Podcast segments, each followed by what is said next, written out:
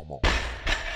Allô tout le monde, bienvenue au podcast numéro 34. Aujourd'hui, on va diviser le podcast en deux sujets comme euh, vous l'avez vu euh, dans le titre euh, du podcast. Donc, on va terminer avec la compétition à Bren. Donc, aujourd'hui, on est dimanche. Le podcast sort demain lundi. Mais hier, Bren avait sa compétition de powerlifting, son comeback, là, si on veut. On aime ça dire ça comme ça. Parce que dernièrement, il y a à peu près cinq mois, je dirais? Euh, en vrai, c'est ouais, il y a six mois, j'ai fait ma compétition de bodybuilding. Mais le mois après ma compé, genre, je me suis pas tant entraîné vraiment. genre, je m'entraînais, mais je m'entraînais peut-être trois fois par semaine, mais vraiment relax. Mm Fait que j'ai, mettons, ça fait cinq mois que je m'entraîne intense. Ok, donc ça fait cinq mois que, ben, que t'as un optique un petit peu plus powerlifting. Euh, dans tes entraînements. Puis, ben, je pense que les gens sont un peu intéressés par rapport à, oui, comment ça s'est passé ta compétition, mais aussi comment ta préparation s'est passée parce que veux, veux pas, après une compétition de bodybuilding, ben, en tout cas, toi, là, t'étais vraiment euh, brûlé, là, si on veut. Euh, le retour en entraînement a été difficile. Puis, ça a juste été beau de voir comment t'as progressé à travers tout ça dans les cinq derniers mois. Puis, je pense que ça peut être super intéressant pour les auditeurs, hein, on va se le dire. Puis, finalement, la première partie, on va parler de douleur. Euh, on a fait un petit, euh, mais pas un Q&A là, mais on a posé dans notre groupe Facebook privé avec nos, nos, clients, nos athlètes. Euh, Sur Facebook, ça. ça c'est ça notre, dit, notre groupe privé Facebook. On a demandé à nos clients euh, s'il y avait eux des sujets qui voulaient euh, qu'on parle particulièrement pour notre prochain podcast, parce que souvent on le fait via nos stories Instagram, mais on s'est dit bon cette fois-là on va demander à nos, à nos athlètes, ouais. à nos athlètes. Puis c'est drôle parce que le sujet qui est revenu peut-être trois fois dans la question, mm-hmm. c'est parler des de la gestion de blessures puis tout. Puis genre, j'ai répondu même aux clients, j'ai dit mon Dieu, c'est quoi, vous êtes toutes blessées? bon, on l'a quasiment appris personnel. Non, non, c'est pas vrai. Pour vrai, ben en powerlifting, tu sais. Je pense pas qu'il y a tant de blessures. Il y a pas tant de blessures que ça, mais. pas plus de blessures que dans n'importe quel autre sport. Mais quand t'as, ben, comme dans n'importe quel autre sport, quand t'as une blessure, c'est, c'est comme drainant, genre. Tu sais, mentalement, là, ça fait chier, on va se le dire.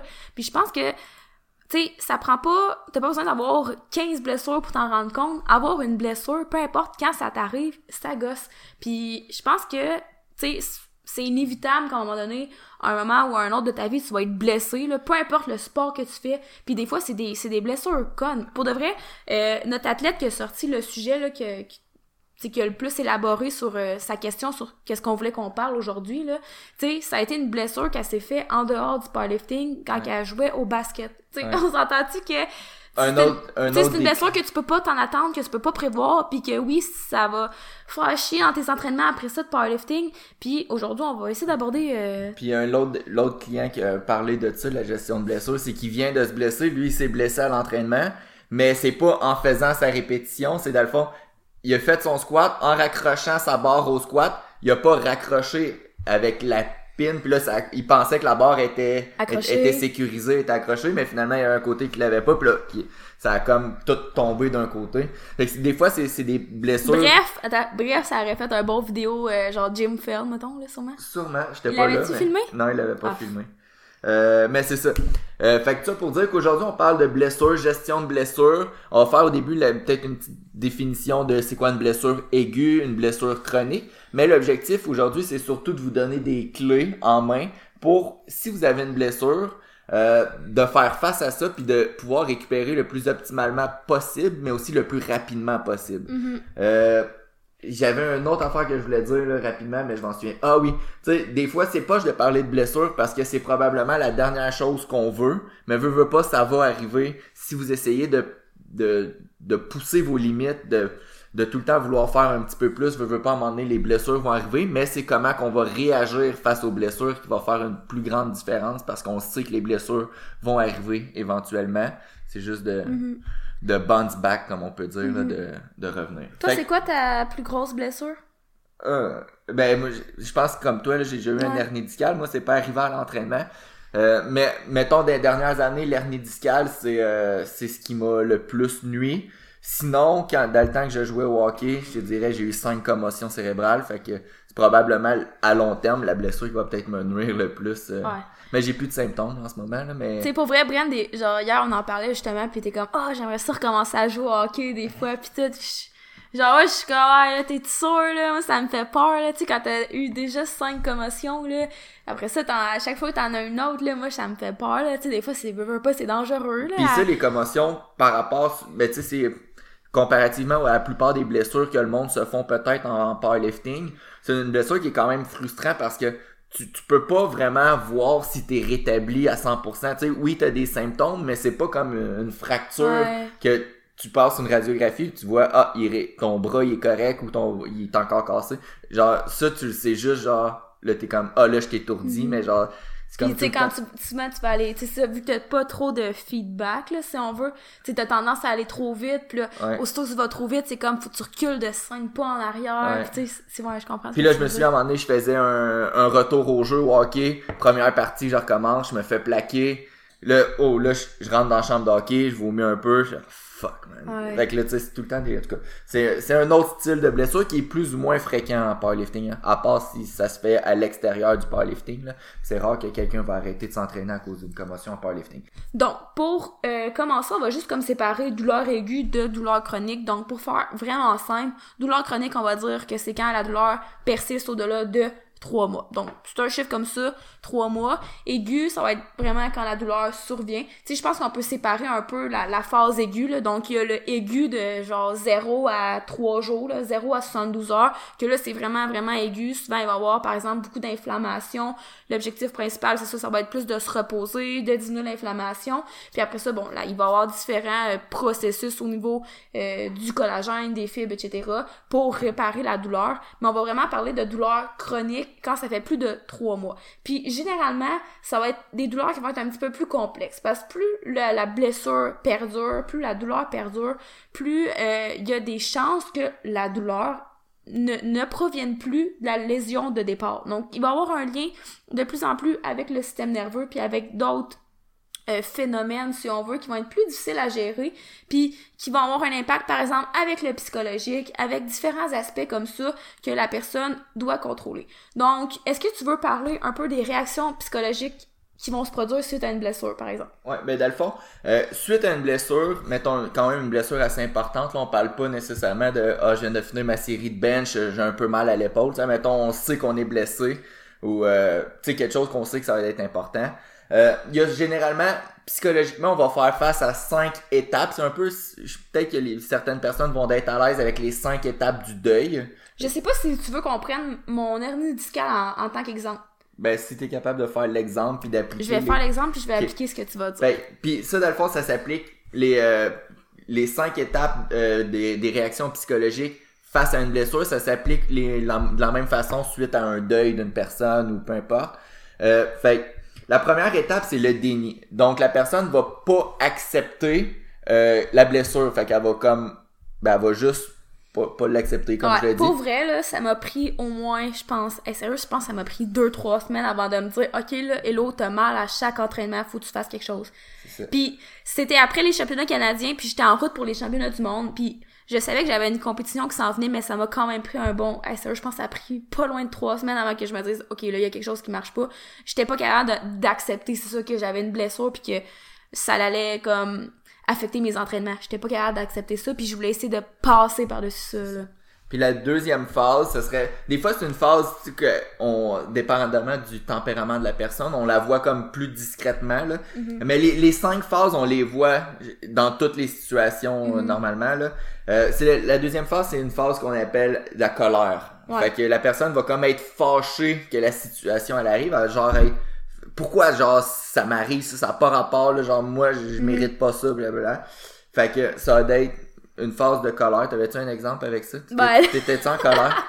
ouais, j'étais vraiment en colère. Pour vrai, là, j'en ai braillé une shot, là, à plusieurs entraînements et tout, mais là, tu sais, ça, je pense que vous avez pas tant besoin d'exemple pour la colère, là. de toute façon, je pense que je vais me faire honte, sinon. la troisième phase, ça va être une phase qu'on appelle la phase de marchandisage. Euh, fait que ça, c'est comme... Marchandage. Marchandage, marchandisage. marchandage. Euh, c'est dans le fond, ça va comme être euh, un peu de pas de faire des, euh, des un peu des compromis si on peut dire ça comme ça. Tu sais mettons j'ai juste l'exemple de quelqu'un qui mettons elle apprend qu'il a un cancer de poumon du mhm. poumon. Elle va genre juste faire comme ah ben gars je vais arrêter de fumer ou quelque chose de même. Fait qu'elle va essayer comme de faire des, des compromis Euh, puis quelqu'un qui, mettons, je sais pas, une hernie discale, la personne pourrait juste dire Ah ben à place de faire du euh, squat avec la barre, je vais être capable de faire mon squat, mais genre en front squat, ça va me faire moins Ouais. mal.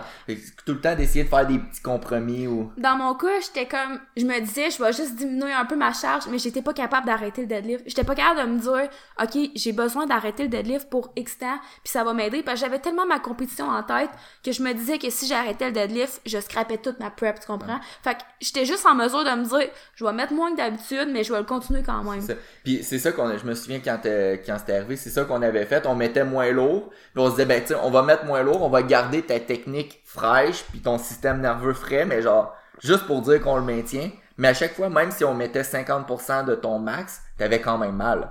Fait sais, on essayait un peu de, de faire du troc un peu avec ta blessure. Mais on est, c'est parce qu'on n'était pas dans la, dans une phase, là, qui est la dernière, là, on, a, mais on en saute une, on n'était pas dans l'acceptation de ta blessure. Fait que c'est important de finaliser avec cette phase-là. Ouais. Mais, entre les deux, la quatrième phase, c'est la phase de, qu'on appelle dépression, là. C'est pas, Ouais. c'est pas tout le temps. Non, le mais j'ai pas fait une dépression, mettons, là. C'est ça, mais tu sais, c'est une phase qu'on est, que là, on on sait qu'on est blessé, on est vraiment déçu, puis on est, on est vraiment démoralisé un petit peu. C'est, c'est sûr que dépendamment de la blessure, dépendamment de l'importance qu'on avait de, de nos objectifs, le niveau de, entre parenthèses, dépression va varier d'une personne à l'autre. Mais je veux pas que ça soit une dépression parce qu'il y a des athlètes que, par exemple, si leur but c'est d'aller aux Jeux Olympiques, puis là ils se blessent une semaine avant, ça se peut qu'ils vont faire une dépression pour de vrai. Il y en a d'autres, ça va juste être un petit peu déçu. Mais on passe par cette phase-là que, je veux pas, on est déçu. Puis Ouais. finalement. Ben, un- pour vrai, ben, tu fasses le Oh, pont. Ah oui, oui, Tu c'est m'as oublié, le petit coquin. Mais non, mais sérieux, je pense que ça c'est arrivé comme juste après la compé. Ça se peut. Euh, ouais, après la compétition, ben tu sais, c'est sûr qu'avant la compétition, euh, tu sais, j'étais pas, je savais que la compé allait pas se dérouler comme je le voulais, là. Mais après la compétition, c'est comme, tu sais, tout est vraiment fini, là. Puis là, je me retrouve comme après les championnats du monde, un peu comme, je me sentais comme, pas toute seule, là, mais oui, un peu toute seule avec ma blessure. Puis là, je savais pas exactement quoi faire. Puis tu sais, on dirait que mes objectifs là étaient un petit peu flous puis tu sais c'est vraiment démoralisant là, de se retrouver avec une blessure puis là t'es comme ok là je suis vraiment pognée avec ça ça fait mettons là c'était ça c'était rendu chronique là euh, tu sais ça fait plus que trois mois que j'ai mal euh, ça s'améliore pas puis bon éventuellement j'ai réussi à passer à la phase d'acceptation comme que tu parlais un petit peu Ça, ça, tantôt c'est la cinquième et dernière phase. Fait que tu sais, c'est- une phase où, que là, c'est ça, tu vas accepter ta blessure, tu vas essayer de réorganiser un petit peu ton mindset, tes entraînements, tout ta- un peu ton mode de vie pour euh, justement aller trouver des moyens concrets de passer à travers la blessure, si ça, on ce, veut. qui, ce qui définit vraiment la phase de l'acceptation, c'est la capacité de trouver des moyens concrets. Euh, à, à l'opposé, la troisième phase qu'on par- qu'on parlait, le marchandage, Mhm. les moyens sont pas nécessairement. Ben, tu oui, comme tu dit, le, diminuer la charge sur, le- sur ton deadlift, oui, ça pourrait faire du sens, mais c'est dans ta situation, ça faisait pas de sens. Fait que la troisième phase, le marchandage, les moyens ne sont pas concrets, sont pas réalistes, Mhm. tandis que la phase 5, l'acceptation, puis la réorganisation, que c'est pour dire le nom complet, les moyens sont concrets. Donc on accepte, on sait qu'on a mal, puis tu veux pas, en tant qu'athlète, on va trouver les, on va essayer de trouver les meilleurs moyens possibles pour retourner le plus rapidement possible à la compétition. Mais les moyens qu'on va utiliser vont être logiques, ils vont être souvent à l'aide d'un professionnel qui va nous guider, puis non pas juste fait avec euh, notre émotion puis Mhm. notre euh, notre feeling. Puis tu sais, dans mon cas, le gros morceau, ça a été d'être en mesure de d'accepter encore là, c'est vraiment le mot de cette phase-là, l'acceptation, d'accepter d'arrêter le deadlift. Puis tu sais, ça a tellement été payant, cette action-là a tellement été payante que oui, j'ai regretté de pas l'avoir faite avant. Tu j'aurais pu le faire avant la compétition, arrêter le deadlift pendant un mois. Tu j'aurais pu juste continuer à faire mon squat parce que au début, mon squat, j'étais en mesure de le faire sans douleur. J'aurais pu arrêter le deadlift, continuer à faire mon squat, puis honnêtement, peut-être, je, c'est vraiment des, des, spéculations, parce que je le sais pas, parce que je l'ai pas vécu, mais c'est peut-être que le fait d'arrêter le deadlift pendant un mois, de juste continuer le squat, ça m'aurait permis de d'aller au championnat du monde, par exemple, sans douleur, parce que j'aurais eu un, un, un repos adéquat. Euh, parce que si tu as une blessure, tu sais, ce qui arrive, c'est que tu dépasses la tolérance de d'une structure, d'un tissu ou peu importe. Puis si tu donnes pas la récupération nécessaire à cette structure-là, ben tu sais c'est évident que la blessure se guérira pas euh, d'elle-même comme ça si tu lui donnes pas le repos qu'elle a besoin. Fait que dans mon cas, l'acceptation du fait que je devais arrêter de faire du deadlift, ça a été extrêmement payant, mais j'ai dû l'accepter. Tu sais, je veux dire c'est beau de dire j'arrête le deadlift, mais mentalement, faut aussi que tu l'acceptes. C'est pas juste de l'arrêter, c'est aussi de l'accepter. Puis ça, ça a été super payant pour moi. Puis ce qui m'a beaucoup aidé à travers tout ça, ça a été de redéfinir mes objectifs. D'accepter de me dire, OK, je prends un an, par exemple, sans faire de compétition, euh, je vais améliorer, par exemple, mon front squat, je vais améliorer autre chose dans mes entraînements, euh, peut-être je vais améliorer ma composition corporelle aussi, c'est de changer mes objectifs pour trouver quelque chose qui me motive, puis qu'au final, je savais que ça allait m'aider dans le powerlifting. Tu sais, ça, ça peut jamais être nul d'augmenter ton front squat puis d'améliorer, par exemple, de prendre, euh, de faire un petit peu d'hypertrophie ou peu importe, là. Puis, euh, je peux je sais pas si ça va vraiment euh, réenrichir notre point là mais quand avant de faire ma compétition de bodybuilding la plupart du monde le savent pas mais euh, je m'étais marqué comme objectif que je voulais retourner au championnat du monde en powerlifting Mm-hmm. puis en terminant ma compétition euh, des championnats provinciaux euh, j'ai- je me suis blessé dans le dos Mhm. puis j- j'étais plus capable de lever des charges que je voulais. Là, c'est sûr que là, on pourrait rentrer en détail aussi que dans cette période-là de l'année, j'étais aussi fatigué, j'étais en Mhm. surentraînement pis tout. Mais euh, j'ai aussi passé par toutes ces phases-là. Puis une de mes de quand je suis arrivé à la cinquième phase, l'acceptation puis la réorganisation, Mhm. moi par exemple, mon objectif c'était devenu de je vais aller faire une compétition de bodybuilding, puis ça va me permettre de gagner en masse musculaire tout en continuant à m'entraîner parce qu'au final, ce que j'aime le plus, c'est m'entraîner. Mhm. Fait que tu sais, ce qui compte le plus, c'est de passer à travers ces cinq phases-là, puis d'arriver à la dernière phase, puis le plus, idéalement, le plus rapidement possible qu'on arrive là, le plus vite, généralement, on va être en mesure de, de retourner euh, vers un plan concret, puis éventuellement retourner au jeu. Ouais. Euh, T'avais-tu d'autres choses à ajouter là-dessus? Non. Ok. Euh, il y a d'autres types de réactions aussi qui sont souvent à prendre en considération avec des athlètes. Ouais. Parce que, veux, veux pas, il y a certaines personnes qui, certains athlètes qui vont se définir par leur performance, Ouais. ben, on- si on parle de powerlifting, sur la plateforme. Fait que quand ils se blessent, puis là, ils sont plus capables de performer au niveau qu'ils sont, euh, il y a certaines personnes qui vont perdre leur identité, puis ça, c'est, Ouais. ils se valorisent par ça, puis tout à coup, du jour au lendemain, ils voient leurs leur amis, leurs compétiteurs devenir plus forts qu'eux autres. Mhm. Puis là, tout à coup, ben, ils sont qui parce que, ben, Ben, en c'est pas juste de voir les autres devenir plus forts. c'est aussi se voir régresser. puis- C'est ça, c'est tout de... Tu sais, quand tu te définis par ton... Puis tu sais, ça arrive, puis je sais pas si c'est une erreur ou si c'est correct. Excusez-moi. Mais c'est ça, certaines personnes vont se définir par leur performance. Fait que quand tu définis par tes performances, le problème, c'est quand tu peux plus être en mesure de performer comme tu le voudrais, ben c'est un peu une remise en question par rapport à ton identité. Puis ça, c'est difficile mentalement de passer à travers ça. c'est un point positif par exemple du powerlifting c'est que euh, le powerlifting il n'y a pas personne qui gagne sa vie en faisant du powerlifting fait que la plupart des powerlifters ils se définissent ils ont une identité en dehors du powerlifting en dehors du sport Ben, tu sais, c'est ça, c'est important de pas tout mettre dans le même panier. C'est ça. Puis nous, on a énormément tendance à faire ça, on le fait, puis je suis encore en train de travailler là-dessus. C'est comme, pour vrai, c'est un des, des choses que j'ai à le plus travaillé sur mon développement personnel. De pas tout bâtir mon identité sur mes performances, tu sais. mais euh, tu sais t'as quand même euh, t'as un job t'as t'as un diplôme à l'université par exemple si on prend des joueurs de soccer des joueurs de hockey des fois eux qui gagnent leur vie comme ça Ouais. leur sport Ouais, c'est c'est totalement C'est leur identité. Ouais. fait que quand ils se blessent euh, puis là on va parler plus tard là, des, des interventions qu'on peut faire avec ce type de- d'athlètes là puis même avec des powerlifters puis tout. Mais euh, c'est c'est super important de prendre ça en considération parce que euh, pour certaines personnes c'est tout pour eux Euh, il y a aussi, ben, veux pas, en lien aussi avec la perte d'identité, il va avoir une perte de confiance. euh, parce que les athlètes qui pratiquent pas leur sport pendant une période prolongée peuvent perdre confiance en leur habilité, en leur propre personne. T'as peur de pas redevenir comme avant, par C'est exemple. ça. Il- Puis, ouais, ça, c'est important aussi, là. On va continuer, c'est ça. Non, mais vous Excuse. allez rien dire. Ok, t'allais rien dire de d'autre, non, mais, tu sais, ça, honnêtement, on peut pas prédire l'avenir, puis je comprends le feeling de, bon, là, je suis blessée, je suis pas en mesure de faire ce que je voudrais faire, euh, tu sais, tu vois tous tes objectifs devant toi, puis t'as l'impression que la, la route va être longue parce que t'es vraiment pas au point où t'aimerais être, t'as peur de pas redevenir comme avant, t'as, t'as peur que les choses se replacent pas, puis t'as- tu perds confiance un peu en tes moyens, en ce qui se passe dans ta vie, etc. Fait que, c'est un sentiment qui est normal, puis tu tout ce qu'on nomme, tu la, la perte d'identité, si on veut, le manque de confiance, tu c'est des réactions qui sont, veux, veux pas, un petit peu normales suite à une blessure, puis faut apprendre à les gérer pour passer à travers tout ça. Tu la blessure, veux, veux pas une blessure, euh, tu sais, c'est un phénomène qui est objectif, mais qui est aussi subjectif, puis il y a plein de d'éléments, des, des actions concrètes que tu peux faire pour t'aider à passer à travers ça.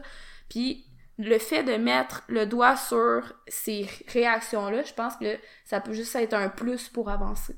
Exact. Là, j'avais quelque chose à dire, mais j'ai comme. Euh, t'as comme enchéri. Fait que là, euh, il y a aussi d'autres. Quand on parle d'autres réactions, veut, veut pas, il va y avoir une diminution de la performance, c'est normal. Puis finalement, il va y avoir un niveau de d'anxiété puis de peur qui va être plus élevé parce que veut, veut pas. euh, il y a certains athlètes qui vont, surtout quand on parle de blessures chroniques, ils vont avoir peur que ça, guérira peut-être jamais, puis on sera peut-être jamais capable de retrouver nos performances. Puis ça, je veux vraiment en parler parce que je trouve que la peur, anxiété par rapport euh, à- aux blessures, c'est comme vraiment, vraiment important de passer à travers ça. Fait qu'on va... Je sais pas si ça te dérange qu'on en parle un petit peu plus, là. Non, tu veux-tu en J'ai- parler? Ben oui, j'ai quand même des choses à dire euh, là-dessus. Là. Euh, ben, premièrement, tu sais, je pense que ça a été quand même prouvé là, que la dramatisation va augmenter la douleur. Fait que le fait de dramatiser une blessure, euh, c'est jamais vraiment positif par rapport à la blessure en tant que telle. Donc ça, faut vraiment faire euh, attention à ça. Euh, puis une chose souvent aussi qui est reliée à la peur puis l'anxiété, c'est l'évitement. Donc tu vas avoir une blessure par exemple, puis la personne va comme avoir tendance c'est ça à dramatiser son expérience euh, douloureuse, va faire preuve par exemple de catastrophisme etc. Puis ce, cette dramatisation là, ce qu'elle va amener c'est la peur du mouvement, mettons, d'un mouvement en particulier. Là, je, je dis mouvement, là, par exemple, moi, je pensais au deadlift, là, mais peu importe c'est quoi, ça peut être de, de se lever de son lit, par exemple. Tu sais, éventuellement, moi, j'avais peur de... Ben, pas, j'avais pas peur, là, mais tu sais, à chaque fois que je me levais de mon lit, ben, j'anticipais d'avoir mal. Puis, tu sais, il y a des personnes que ça, va- ça va devenir comme un peu de l'hypervigilance, si on veut. Puis ça, ça va mener à l'évitement euh, de certaines situations. Euh, Il y a des personnes qui vont arrêter de bouger, par exemple. Éventuellement, ça va, de, ça va mener à un déconditionnement. Fait qu'ils vont perdre un peu euh, de la forme physique. Puis éventuellement, ça va juste comme favoriser la lésion parce qu'ils vont être déconditionnés. Fait que ça, faut faire attention à ça. Je pense qu'on voit, ben là, c'est sûr, c'est con un peu, mais on voit beaucoup ça avec les personnes âgées, là. Puis tu sais, éventuellement, ça, ça amène juste à plus de problématiques si t'arrêtes complètement de bouger. Ouais. Puis ça va être important d'en d'en parler parce que quand t'as une blessure, faut t'apprendre à travailler autour de la blessure. Faut pas t'arrêter tout complètement parce que sinon, pour vrai, tu vas tenir, tu- ça, va- ça va amener des effets négatifs, là. Fait que, tu sais, c'était juste comme un petit parallèle avec la peur parce que faut faire attention parce que non seulement la peur peut augmenter la douleur à cause de l'anticipation, de la dramatisation, mais aussi ça peut mener à ton déconditionnement. Fait que c'est- deux choses qu'on veut pas parce que dans tous les cas, généralement, ça va augmenter la douleur. Puis une chose que je me rappelle avec ma blessure, là, je m'excuse, je donne beaucoup d'exemples, mais je pense que Testais tout le temps. c'est plus douleur. concret, ouais, je testais tout le temps si j'avais mal.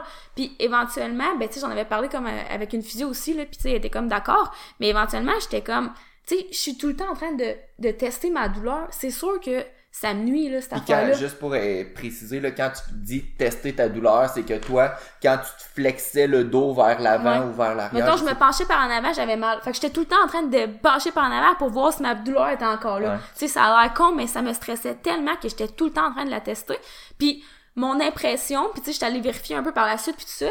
Puis le meilleur exemple que je peux vous donner, j'ai l'impression que parce que c'est une douleur, je veux pas, euh, ben j'ai beaucoup de choses à dire là-dessus. Hein. Ben premièrement, une douleur là, c'est subjectif. C'est différent de la nociception que ça c'est objectif. OK? Fait que la nociception là, c'est vraiment comme la la réaction euh, on a comme des, des récepteurs, si on veut, dans notre corps. Ça, ça va être la réaction de ces récepteurs-là pour protéger le corps. La douleur, c'est vraiment subjectif. Donc, ça va vraiment varier d'une personne à l'autre, OK? Mais bref, pour, avoir de la douleur puis avoir de la nociception, ben ça prend des signaux nerveux.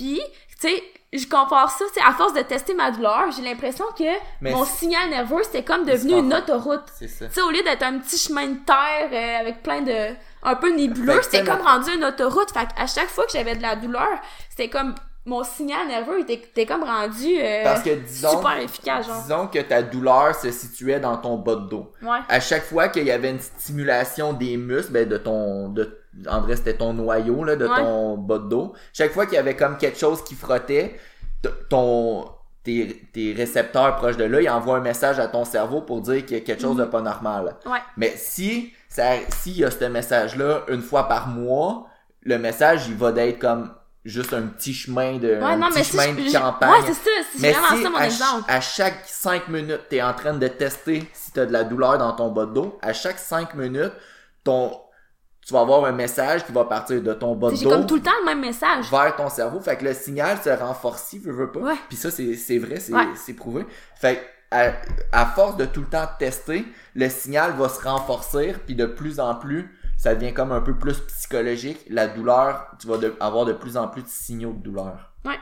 Euh, C'était tout ça que tu voulais dire? Ouais, ouais, je voulais juste dire que le petit chemin de terre se transformait en autoroute. Fait qu'à force de tester la douleur, ben, j'avais juste plus de douleur. Puis c'est comme si je renforçais ce, cette transmission de messages douloureux-là, genre. Puis là, on parle, on donne beaucoup d'exemples sur le dos, là, mais c'est la, c'est le même principe pour une douleur au genou, une douleur au coude. là. Mhm. Donc, faire attention quand même aux émotions négatives que sont la peur et l'anxiété. Donc, c'est assez similaire, la peur et l'anxiété. Là, je pense que la peur, c'est vraiment la perception d'une menace. Anxiété, des fois, c'est un petit peu plus diffus là, comme euh, sentiment, mais dans tous les cas, il faut faire attention à ça, puis il y a des choses qu'on peut faire pour éviter ça. Euh, après ça, niveau blessure, là, je veux juste faire un point avant de l'oublier. Là.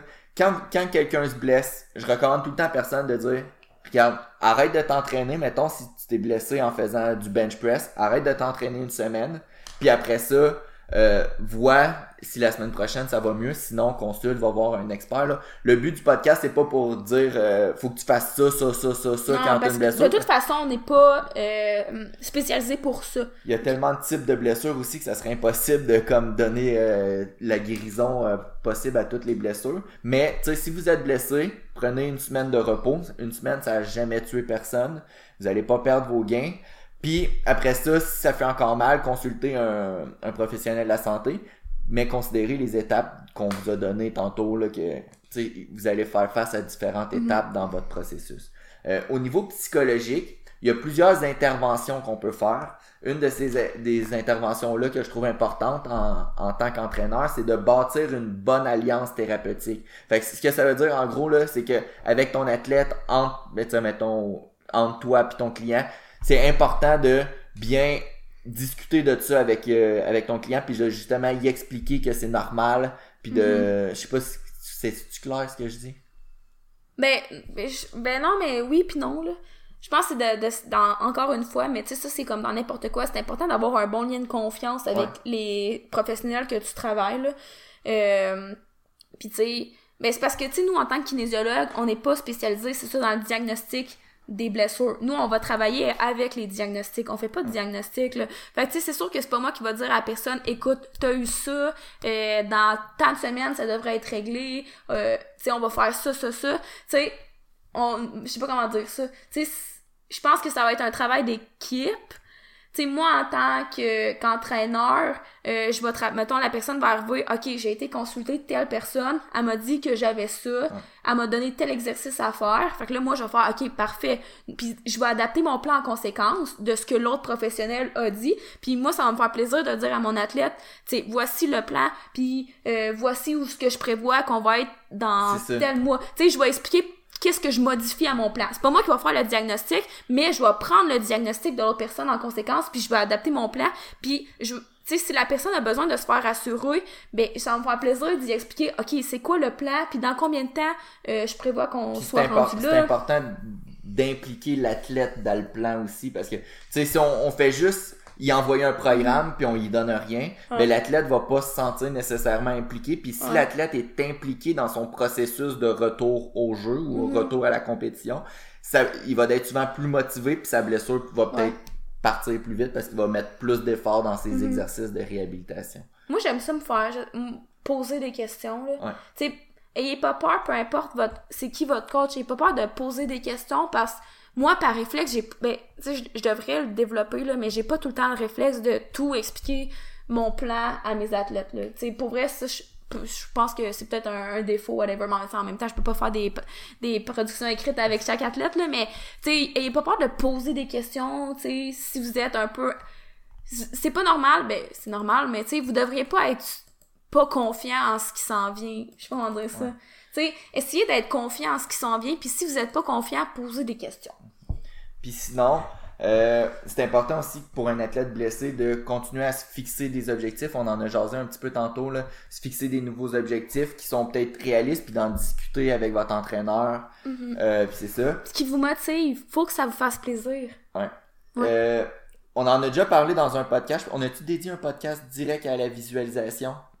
Hum, je sais plus, c'est sûr qu'on en a déjà On en a parlé, déjà parlé. mais visualisation super importante, surtout quand c'est au niveau des blessures. ouais, vraiment. Euh, parce que quand on fait de la visualisation, par exemple, qu'on visualise un squat, euh, ça a été prouvé dans les recherches que le signal nerveux qui se fait, par exemple, on fait un squat, notre cerveau envoie un, un signal nerveux à nos jambes Mhm. pour se contracter, mais quand on fait de la visualisation, le signal nerveux, il, il se fait pareillement que si on ferait le mouvement en tant que tel, sans nécessairement le- le faire. Fait qu'on travaille, c'est un peu le même principe que le petit chemin de campagne puis Mhm. l'autoroute tantôt. Si on fait la visualisation, notre petit chemin de campagne va se transformer graduellement en, auto- en une autoroute. Fait fond, pour, euh, mettons, concrétiser tout ça, dans mon cas de ma blessure, quand je disais tantôt, j'aurais peut-être pu arrêter, par exemple, le deadlift pendant un mois. Tu sais, tantôt, tu disais une semaine, mais moi, dans mon cas, ça aurait pu être un mois pour vrai, là. J'aurais pu arrêter le deadlift pendant un mois, continuer mon squat, mais faire de la visualisa- visualisation de deadlift, puis ça m'aurait, ça aurait pu vraiment m'aider parce que,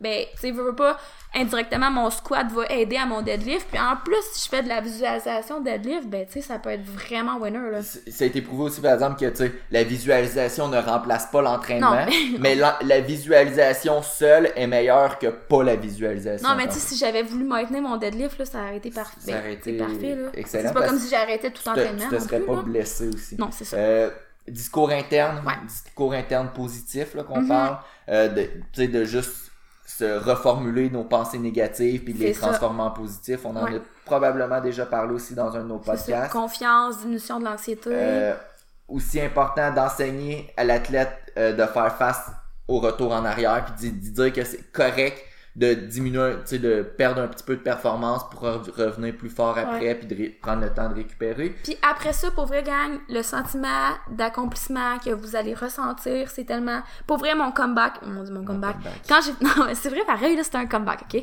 Quand j'ai fait mon comeback après ma blessure, honnêtement, j'ai jamais eu autant de fun à une compétition. J'ai tellement profité du moment, là. Ça faisait comme tellement longtemps que je voulais retourner sur la plateforme. Ça m'a tellement fait du bien. Ça a été ma meilleure compétition à vie. Euh, au niveau du feeling, vraiment, là. Fait que, tu sais, oui, sur le coup, ça peut sembler gros quand t'es blessé, puis c'est, ça peut être décourageant d'avoir l'impression de reculer, mais après ça, quand tu reviens, c'est tellement, là, c'est tellement le fun, là, tu peux tellement être fier de toi, puis de, d'avoir dit, de pouvoir te dire que t'as passé à travers, là, le feeling est incroyable. Euh, puis juste pour en revenir là, là-dessus, pour conclure un peu, je sais pas si tu vas avoir d'autres choses à dire. Euh, un petit peu, oui. Un petit peu, ok. Euh, tantôt, on a parlé de la diminution des performances. Mhm. Euh, Puis, quand on, souvent, ça peut être décourageant en revenant d'une blessure de voir à quel point on a perdu de la force. Ou, tu sais, ben là, c'est Ouais. parce qu'on parle d'un sport de force, là. Mais à quel point on a perdu par rapport à notre niveau initial. Mhm. Puis, je veux juste prendre exemple, mettons, sur moi par rapport au powerlifting. Quand j'ai recommencé après ma compétition de bodybuilding, j'avais perdu environ 25% de force Ce qui est gros, là. qui est beaucoup, mais c'est au début c'était super difficile parce que je vais pas le cacher, j'ai été un petit peu découragé parce que je me suis dit le 25% que j'ai perdu, si je me replace combien de temps avant ça m'avait pris gagner ce 25% là, j'étais là mon dieu, ça va me prendre deux ans, deux Ouais. je sais pas combien de temps mais j'étais vraiment découragé, j'étais là, mon Mhm. dieu, j'ai tout perdu. Mais quand on change un petit peu la façon de penser, quand j'ai accepté, veux, veux pas que j'étais plus fort, ben j'étais moins fort en tout cas, euh, je me suis dit, bon, ben regarde, mon point à date du 6 avril, le jour de ma compé, c'est ça ma force actuelle. Mhm. Puis c'est pour ça que dans ma tête, à chaque fois que je levais une charge plus lourde de semaine en semaine, ben je me disais, ben ça c'est un record personnel depuis telle date. C'est ça. Fait que j'ai à partir de là, j'étais là, ben crème, c'est motivant. j'avais l'impression d'avoir des, des gains de débutant. J'étais comme, ben j'ai des records quasiment toutes les semaines. Puis ça, veut, veut pas bâtir sur des petites victoires à chaque semaine ou, ou fréquemment. Ça donne, ça permet de redonner de la confiance. Puis veut, veut pas graduellement avec la confiance, c'est comme ça qu'on bâtit puis qu'on retourne au niveau initial. Ouais. Puis même le dépasser le niveau initial. Ben, tu sais, un système nerveux, ça se réentraîne quand même assez bien, pour de vrai. Puis la mémoire musculaire, ben, tu sais, ça existe. Quand tu bâtis de la, la masse musculaire, puis que t'as peur, par exemple, à cause que tu t'es désentraîné, ben, c'est plus facile de la rebâtir, cette masse musculaire-là, que la première fois que tu l'as faite, à cause de la mémoire musculaire. Donc, ton muscle, euh, il va avoir des noyaux, par, par exemple, dans ton muscle, qui vont rester malgré la perte de masse musculaire. Puis le fait que ces noyaux-là sont encore là, ça favorise le regain de masse musculaire. Donc, des fois, les gens ont peur, par exemple, de ça, d'arrêter de s'entraîner euh, parce qu'ils veulent pas perdre la masse mu- musculaire, ils veulent pas perdre la force, mais la masse que tu as bâtie, quand tu la perds, c'est plus facile de la re- reprendre, tu quand tu recommences à t'entraîner. Fait que, tu sais, ça, c'est super intéressant. Puis, comme on disait tantôt, là, on n'est pas rentré vraiment dans quoi faire exactement. Mettons, si tu te fais une entorse du genou, qu'est-ce que tu fais? Parce que là, c'est ça, il y a trop de blessures, là. Mais peu importe la blessure, il y a toujours moyen de travailler autour, puis de minimiser, si on veut, euh, les pertes de masse musculaire, euh, puis tout ça. Mais tu sais, ça, ça va vraiment varier d'une personne à l'autre. Puis, on n'est pas non plus, c'est ça, on n'est pas physio, on n'est pas chiro, on est kinésiologue. Fait que c'est pas notre domaine de faire des diagnostics, mais euh, c'est ça. Faut, faut, garder en tête qu'il y a toujours moyen de, trava- de travailler autour de la, de la blessure. Puis si vous consultez un autre professionnel de la santé puis qui vous donne un diagnostic, ben nous, en tant que kinésiologue, on va travailler, c'est ça, pour euh, avec lui puis avec vous pour contourner la douleur puis, tu sais, viser votre, votre progression, puis de, de vous aider à garder la motivation, parce qu'il y a toujours moyen de progresser quand même, puis c'est juste, c'est ça, faut réorganiser les objectifs, réorganiser les entraînements. Aussi, tu sais, et là, elle a dit de travailler autour de la blessure. Si vous êtes blessé au genou, ben, il y a rien que, qui empêche de réorienter vos objectifs puis de vous dire, ah ben là, j'ai mal au genou, je peux pas faire de deadlift, je peux pas faire de squat, je vais devenir le king du bench, puis là, de, de, vous pouvez sûrement améliorer votre bench, puis si vous avez mal au genou, il y a peut-être des exercices quand même que vous pouvez, vous pouvez faire qui vous créent aucune douleur. Qui va maintenir, euh, en quelque sorte, votre masse musculaire au niveau des, des membres inférieurs, mais c'est ça, ouais. C'est comme ça que ça fonctionne. Super. D'autres points, là? Euh, je pense que le dernier point qu'on voulait aborder, c'était comme, tu sais, au niveau de l'alimentation, là. Ben, tu sais, là, on, ça fait combien de temps que ça roule, mon Dieu? 36, 37 minutes. OK. La, une affaire que tu sais, je voulais parler brièvement, là, c'est au niveau comme de l'inflamma- de l'inflammation. là. Tu sais, quand une blessure survient, là, généralement, il va y avoir de l'inflammation là, dans, dans les premières heures. Là. Euh, fait que, tu sais, c'est sûr qu'à ce niveau-là, vous pouvez faire attention à votre alimentation. Là, si vous mangez, euh, vous vous blessez, puis que là, vous allez comme vous empiffrer dans la crème glacée, puis dans les desserts et tout, ben là, c'est sûr que ça l'aidera pas à diminuer l'inflammation. Puis quand une blessure survient, ben, tu sais, oui, l'inflammation a un rôle à jouer, mais on veut pas que ça dure trop longtemps non plus. Fait que peut-être éviter de manger comme super sucré, ça, c'est une chose. Après ça, si votre blessure vous empêche, euh, tu sais, de De, de, bouger de autant. bouger autant que vous le faisiez avant. C'est sûr que vous pouvez faire attention à votre alimentation. Là. Si vous avez une blessure puis que vous avez besoin d'être alité pendant une semaine, euh, puis qu'après ça, le retour se fait plus difficile, etc., ben c'est sûr que vous allez devoir revoir peut-être un petit peu votre alimentation. Euh, mais bref, je sais plus trop qu'est-ce qu'on voulait s'en aller avec ça. Ben non, c'était juste, je pense que c'était plus pour la, la fluctuation du poids. ouais, Mais mais c'est juste de faire attention que c'est normal que euh, au niveau de l'alimentation, on diminue un petit peu notre dépense énergétique vu qu'on n'est pas capable de bouger autant. Puis tu sais, c'est sûr ça va être important de garder un, un bon niveau de protéines là, pour euh, favoriser, c'est ça, la récupération au niveau de la blessure, euh, de la lésion. Euh, mais tu sais, on n'a rien de spécifique à vous dire là, de manger pas tant de grammes de protéines par jour. Tu sais, gardez un bon niveau de protéines, faites attention à ce que vous mangez. Tu sais, c'est- c'est hyper sucré, c'est sûr que ça va favoriser l'inflammation. Euh, si vous avez peut-être à revoir un petit peu votre alimentation parce que votre blessure vous empêche de bouger autant, ben tu sais, ça c'est un autre aspect à considérer.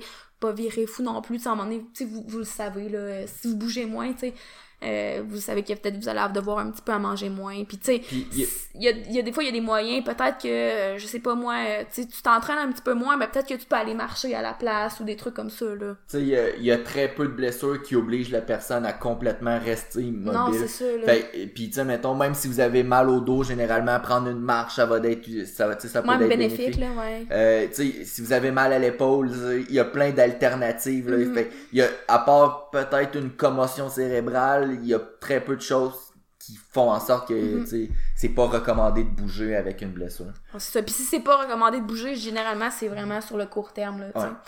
fait que Fait, ça fait-tu le tour? oui Tu là on voulais- parle de ta On parle compé de ma compé. Euh, qu'est-ce que qu'on, quand tu voulais l'aligner au juste? Euh, ben, premièrement, je pense qu'on peut dire euh, tes résultats, là. Fait tu sais, Brian est arrivé hier. Ben, tu, non, vas-y, t'avais l'air d'être parti.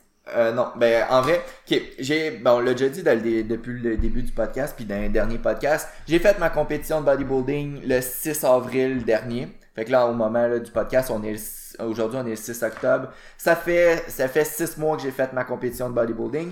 Quand je l'ai fait, j'ai perdu beaucoup de force, mais j'ai perdu aussi beaucoup de poids. Je pesais 100, je pesais 172 livres sur le stage, fait que c'est environ 60, 75 kilos, là, environ.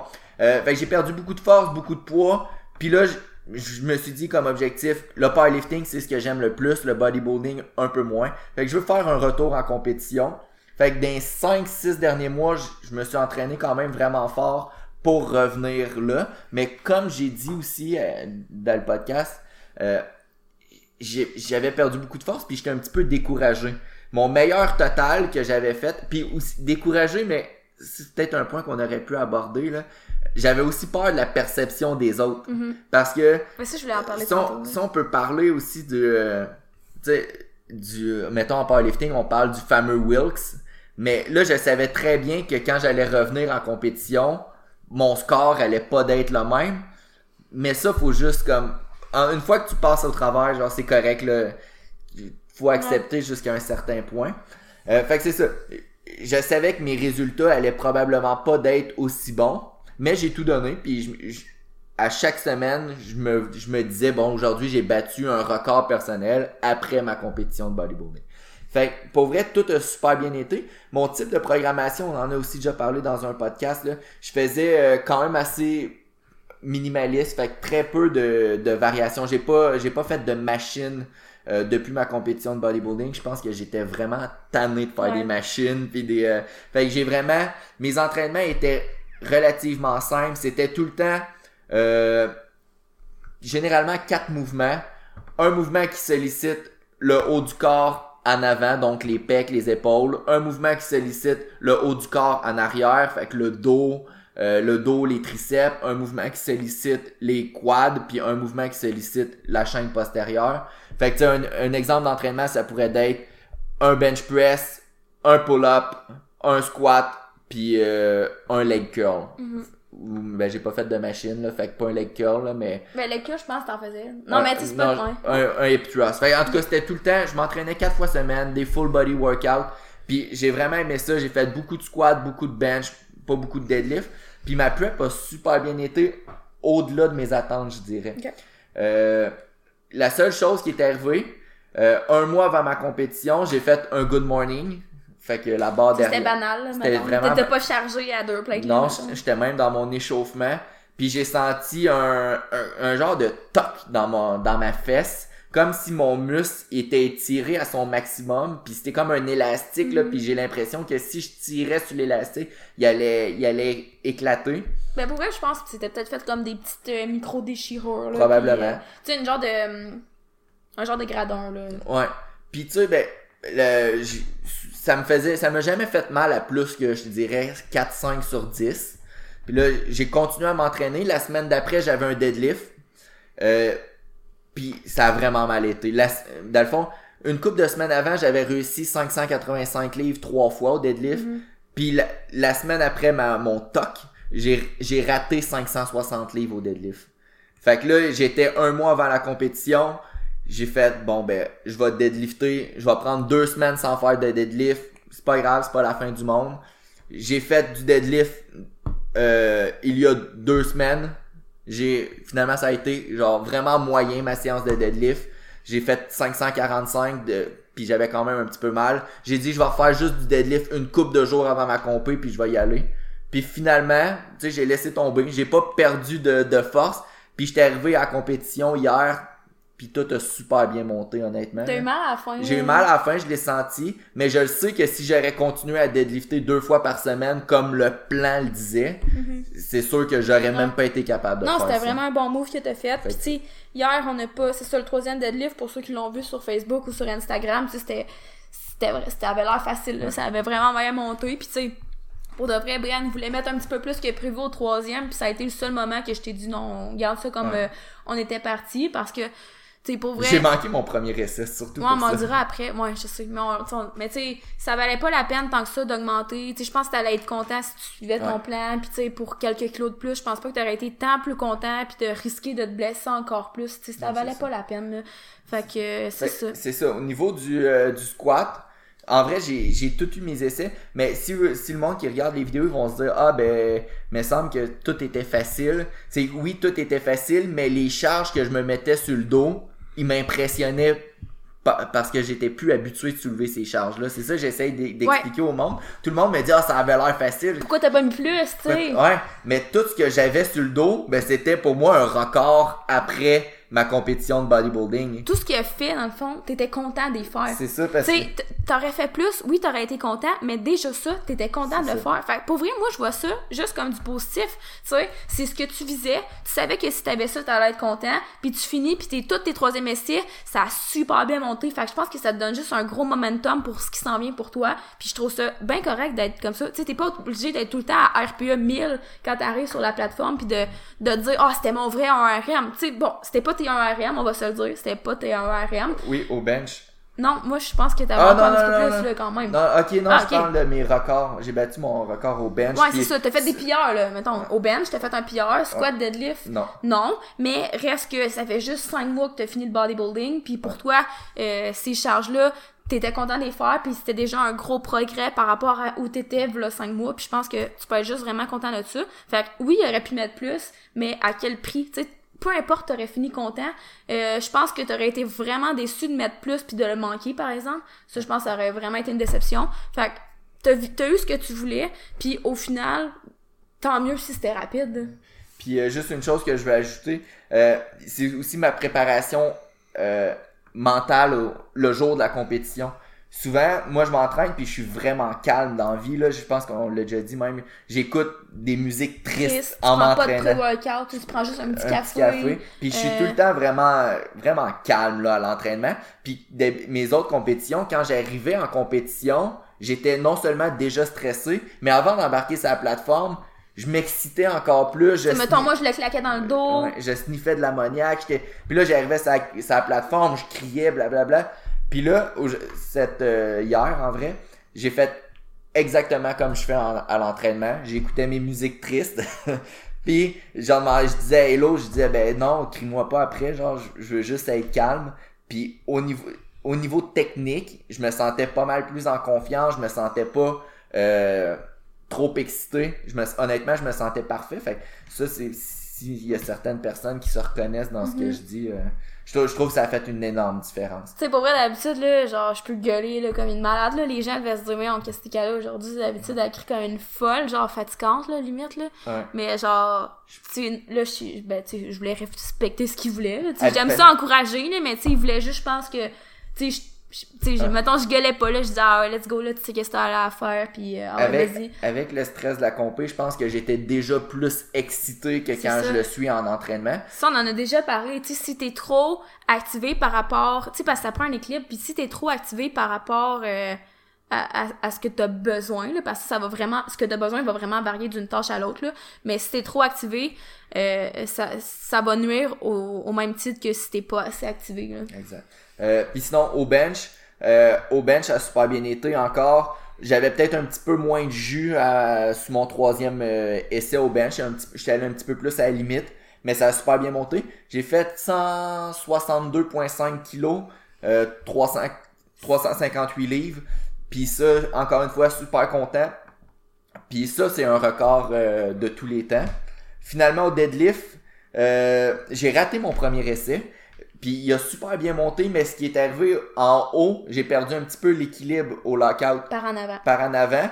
Puis j'ai quand même locké la rep, mais j'ai j'ai regardé l'arbitre, puis il me regarde, puis il fait comme... Hmm. Puis genre, il hoche la tête un petit peu. Puis là, après ça, il me dit down. Fait, Ouais. que- fait que là, Mais non, mais pour vrai, de côté, c'était évident qu'il y a eu un up and down. là. Ouais, je sais. Puis genre, le- aussitôt que j'ai vu la- le visage de l'arbitre, je savais qu'il me le donnait pas. Puis c'est correct, je ne me l'aurais pas plus donné. C'est une petite erreur technique. J'ai refait la même charge à mon euh, Deuxième essai. à mon deuxième essai. Une affaire par exemple qui me stressait, c'est que mon premier essai c'était, ben puis mon deuxième aussi, c'était 562 livres, 255 kilos, puis c'est exactement la charge que j'ai ratée il y a un mois. Ben en vrai c'était même plus que la charge que j'ai ratée il y a un mois.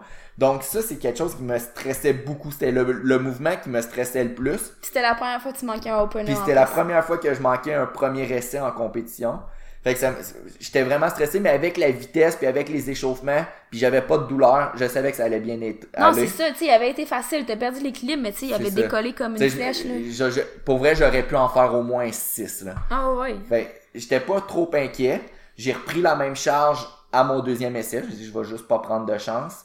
Puis après ça, mon troisième essai, on a fait un plus gros bond. Mais on a comme sauté notre Mhm. Deuxième essai. t'as là. comme, mettons, fait un, jump de 17.5. 17 kilos. Normalement, je fais des, des sauts d'environ 10, 10 kilos. kilos, ouais. Fait que j'ai fait un plus gros saut.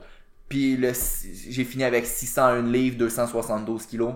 Ça a super bien monté. Puis c'est encore une fois un PR après ma compétition de bodybuilding.